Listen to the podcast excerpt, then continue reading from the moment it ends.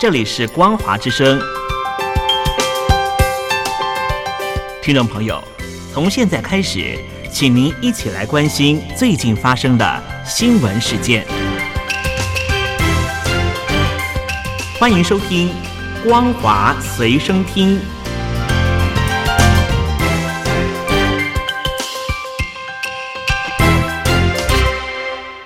各位听众朋友好，欢迎收听本节的《光华随身听》，我是苏菲菲。首先带你来关心，《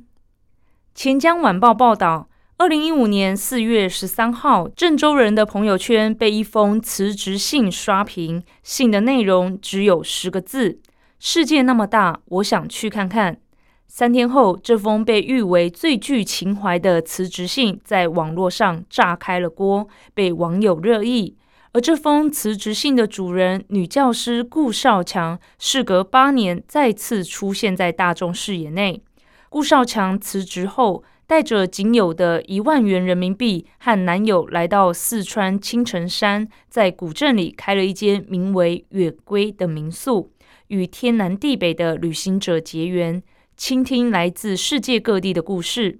顾少强最终只在大陆各地游历。八年前的一段话引起网友们的热议。对此，顾少强解释，只是做了自己想做的事，说了一句给自己听的话：“世界那么大，我想去看看。”每个人对这句话有不同理解。对于我来说，并不意味着一定要到多远的地方。或让足迹遍布世界每个角落，只是想去体验不一样的人生。他坦言，八年前的这句话有毒，对不同的人而言，这句话可能是生活中的一盏明灯，让人看到了一种可能性，也可能是一碗毒药。这句话无所谓好与坏，关键是怎么去理解它，怎么去用它，并不是要和现在的人生割裂开来，才能获得自由和快乐。曾出演《琅琊榜》等电视剧的大陆男星靳东，因帅气外表被封为“师奶杀手”，经常成为诈骗集团幌子工具。上海近日就审理了一起假冒靳东诈骗案，八名犯人靠打造恋爱陷阱，骗取钱财达三十一万多元人民币。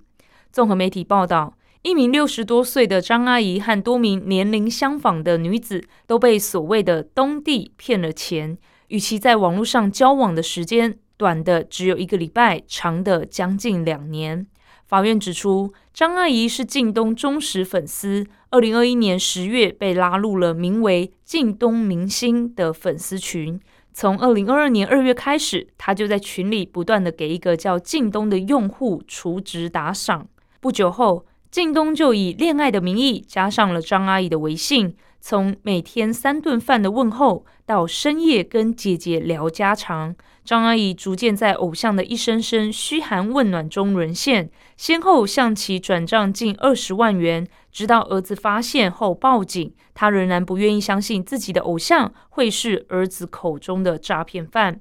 据悉，该犯罪团伙的首脑为一名王姓女子。他陆续招募七人担任业务员，实施诈骗，在短影音平台上发布假冒靳东或马云等明星或名人的影音，诱导被害人与明星建立情感联系，最后以投资、公益、应援、网购、恋爱等各种理由索要钱款，骗取多名被害人的钱财，共计三十一万多元。法院经审理后认为。王女在共同犯罪过程中起主要作用是主犯，其余七名被告人起次要、辅助作用是从犯。法院判处被告人王女有期徒刑三年，并处罚金五万元；其他七名被告人有期徒刑两年到拘役四个月不等，适用缓刑并处罚金。接着带你关心国际消息。意大利维苏威火山在两千年前爆发，烧焦了一些古卷。三名研究员利用人工智慧 AI，将留存至今的古卷解读出两千个以上的希腊字母，因此获得七十万美元奖金。综合法新社和英国卫报报道，发起维苏威挑战的主办单位表示，赫古拉尼翁纸莎草。大约由八百个卷起的希腊古卷组成。西元七十九年，维苏威火山爆发，掩埋了古罗马的庞贝城，这份古卷也遭碳化。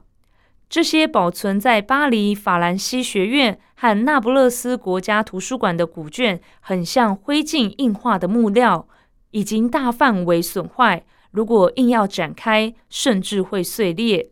维苏威挑战另辟蹊径，利用高解析度的电脑断层技术扫描其中四卷，并提供一百万美元鼓励研究。三名获奖研究员分别是柏林的博士生纳德。在美国太空探索科技公司 SpaceX 实习的内布拉斯加州学生法利托，在瑞士钻研机器人技术的学生席里格，他们用 AI 协助辨识纸莎草上的墨水，透过图形识别来辨认这些模糊、几乎没办法读出来的希腊文字。古典学者兼赫古拉尼翁学会主席弗勒告诉《彭博商业周刊》。这些文本中有些可能彻底改写古老世界关键时期的历史。维苏威挑战要求研究员解读四个至少一百四十字的段落，至少要复原百分之八十五的文字。法利托去年从古卷中解读出第一个字，在希腊语中的意思是“紫色”。主办单位表示，在共同努力下，他们目前已经解读约百分之五的古卷。竞赛下一个阶段将尝试利用现有研究来解读百分之八十五的古卷。俄罗斯多家通讯报道，俄罗斯太空人科诺年科创下太空飞行总持续时间近两年半的世界纪录。路透社报道，五十九岁的科洛年科超越同袍帕达卡八百七十八天十一小时二十九分钟四十八秒的纪录。根据国家通讯社塔斯社报道，在二零一七年退休之前，帕达卡在五次太空飞行任务中缔造上述纪录。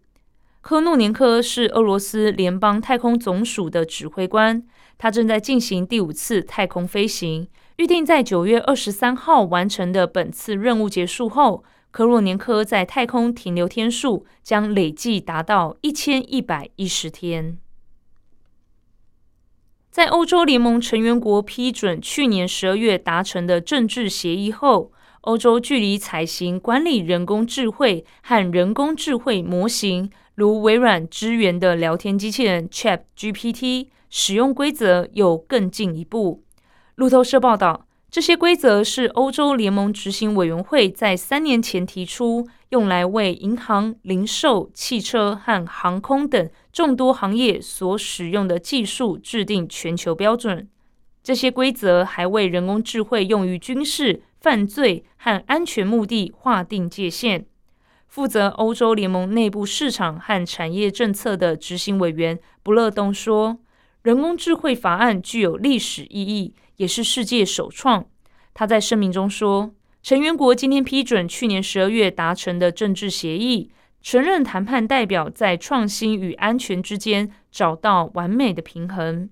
专家们主要担心的问题是，生成式人工智慧助长了深度伪造，即由人工智慧演算法根据大量线上素材训练而创建的逼真但是虚构的影片。这些影片出现在社群媒体上，模糊了公共生活中的事实与虚构之间的界限。主管市场竞争的欧盟执行委员维斯塔则说：“前几天，美国流行天后泰勒斯的虚构色情图片在社群媒体传播，凸显新规则的必要性。”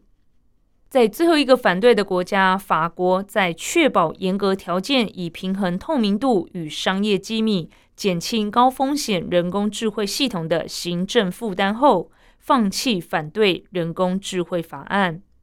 欧洲议会将在三月或四月表决这项法案，可能在今年夏天之前生效，并应在二零二六年适用，但部分立法将提前生效。以上是本节的光华随身听，感谢您的收听，我是苏菲菲，再会。